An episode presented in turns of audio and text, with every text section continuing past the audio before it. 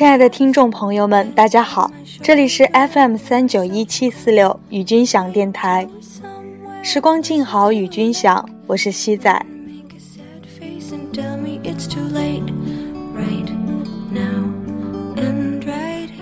欢迎收听今天的这一期读书给你听节目。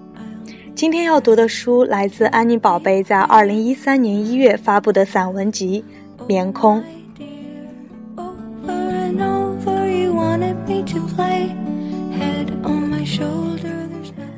翻开目录，非常的简洁，除了自序以外，分为四个部分：一、电路泡影；二、和亭听雨；三、心如秋月；四。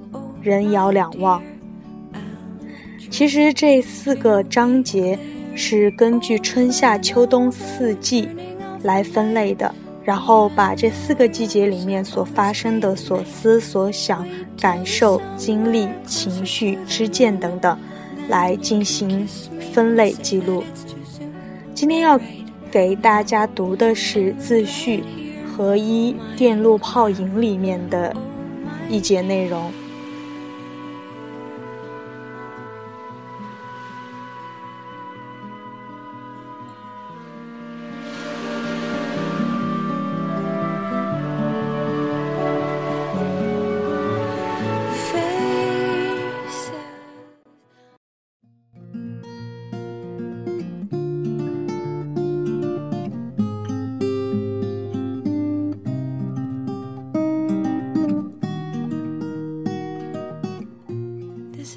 自序：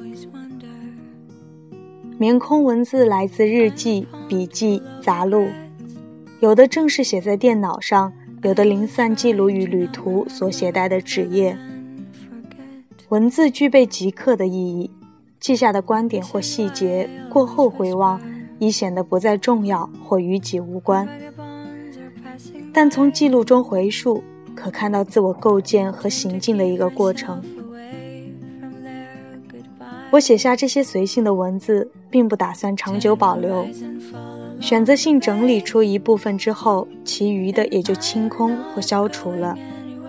这些思想、情绪、感受、知见的痕迹和旧躯体，已属于过去。从中摘录的文字成书之后，进入被阅读的世界，自此流向他自己的道路，彼此也就相忘。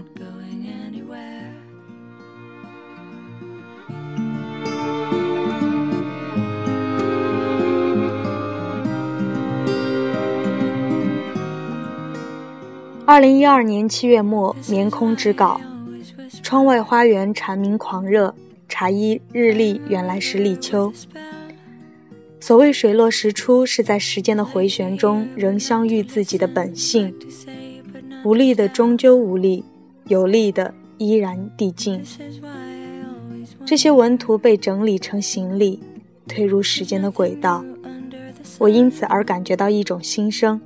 我们的确有可能时时刻刻成为一个新的自己，具备无限的生机和活泼。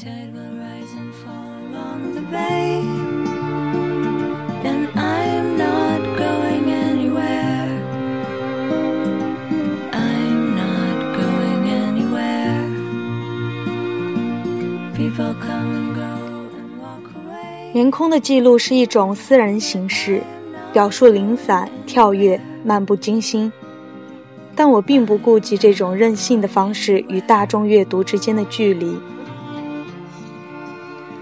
不同的心路导致对事物的感受和理解有差异，认知的隔阂也会产生阅读中的障碍或者偏差。我们在各自的疆域生活，像花朵盛开在阴面或阳面的山谷，盛开在海边或者草丛之中。但都是在自己的本性里盛开，这是人与人之间的一体性，它是平等的、开放的。我意识到与这个世间、与诸多读者、与从未曾谋面的陌生人之间的一体性，愿意分享我所知所想的一切，即使它微小琐碎，但来自内在的真实与思考。表达和阅读得以触摸到深处的自己，并相互发生连接和印证。这种印证有时在我与我之间，有时在我与你之间。他人文字是一种启发、借鉴、对镜自照，他们也会存在感应有因缘的生命之中，播下漂流的小小种子。这是美好的相遇。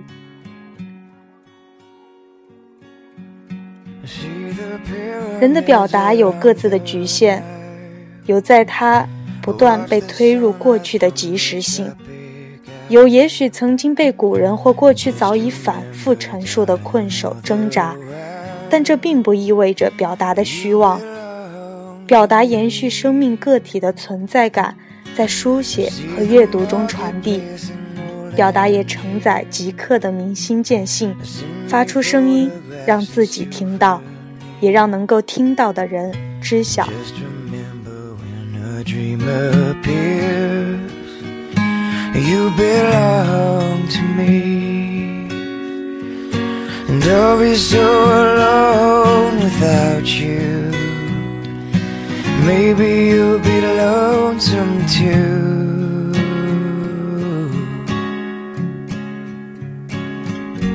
Fly the ocean in a silver plane see the jungle when it's wet with rain and just remember till you're home again 二零一一年出版长篇小说《春燕》。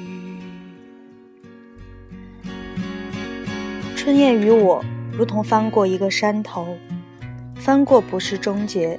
是为了看到新的路在另一侧展开。眠空是某种生发、循环、分解、消逝。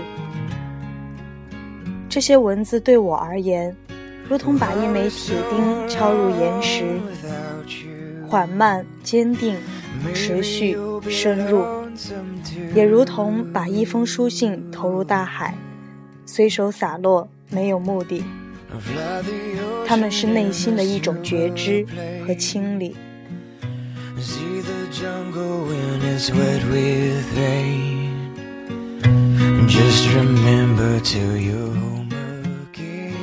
那年在京都与一位日本的禅宗师傅见面，他说：“脚步有力而坚定，不断的走下去，就可以走一条长路。”一位西藏的师傅则说：“期待和恐惧应成为我们的戒律，即人应无所期待，也无所恐惧。”我喜欢走路，走路时当下是全部。播下种子，让花开放，让果实结出，而不必追究其结局如何，有何意义。Every day she writes words and more words just to spit out the thoughts that keep floating inside. 勇猛之心，渴望人生加速，强烈的感受和玩尽事物，更多的承担和行动，用全力去复合或者全然放下。疑问最终需以实践作答。人的所向是趋近那片远处的大海，跃入其中。消融其中，获得全然的究竟。人们只是走在路上。愿你在这本书中有所得。谢谢，安妮宝贝，北京，二零一二年七月二十八日。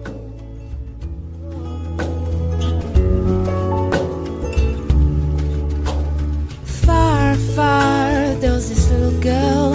She was praying for something. happen to her. From time to time, there are colors and shapes dazzling her eyes, tickling her hands. They invent her new world with oil skies and aquarelle rivers. But don't you run away already. 下面要读的就是刚刚所说的第一章中的一个小节部分。There's a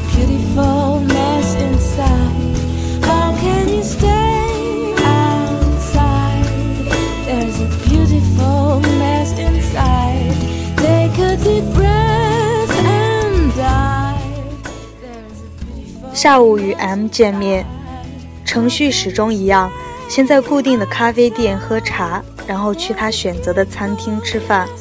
雍和宫这边这家小小的西餐厅，位置隐蔽，很久没有来过。认识他已有十年。他跟我谈最近，他跟我谈身体最近的不适，对工作看法的转换，在做的事情及一些疑问。见面总是在探讨，大半他说我听，多年不变。等我们彼此老了，还会这样吗？我们仿佛正在成为某种意义上真正的朋友。中性、理性、智性，这三点在逐渐变成关系的全部，而这些在相识的最初并不明确。我看他由之前暴烈不定的男子，变成现在偏向素食、略带厌离之心的人。觉得自己大概也是在这样的变化，仿佛是彼此的镜子。二十多岁时的恋人或朋友，大多年龄相当，或者比自己还小。过了三十岁之后，和年长许多的人交往深入，有些相差十岁之上，和他们在一起，才觉得交流顺畅。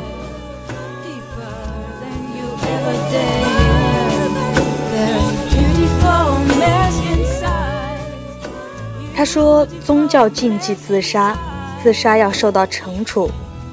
人不能逃避为自己的生命负责，要偿还清楚。即便谁都知道逃逸最清醒。人们询问自己是否有自杀的勇气，其实是在索要逃逸的勇气。在一座牢笼里，很多人都在服刑。你决定逃脱。”但你最终能逃到哪里？逃出去之后是彻底的自由，还是被抓住后更长久的惩处？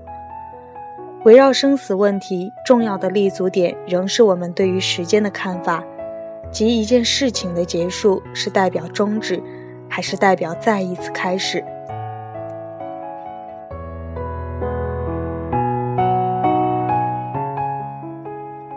他对我说。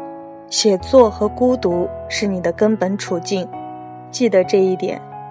其他的任何游戏和形式都不重要，他们最终对你没有力量。他说：“要善待自己，放下和消融内在积存的创伤，它们使你沉重而不够轻盈，要不断去清洗。”我说：“我在你面前仿佛一览无余。”他说。人是有很多面的，哪有一览无余？你对我来说始终是一个没有答案的谜语，但你的谜题措辞优美。他待人好，会再次记起他们，这是他的优点。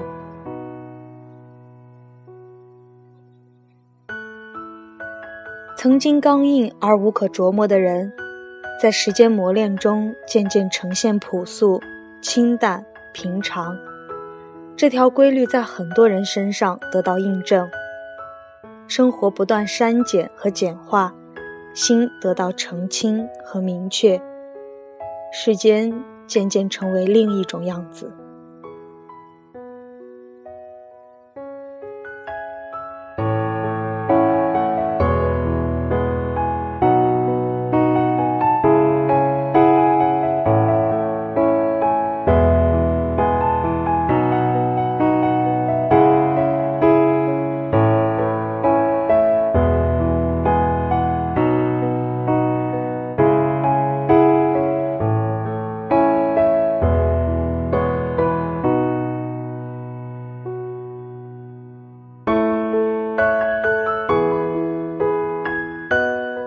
本期的读书给你听，在此就结束了。感谢您的收听，下次再见。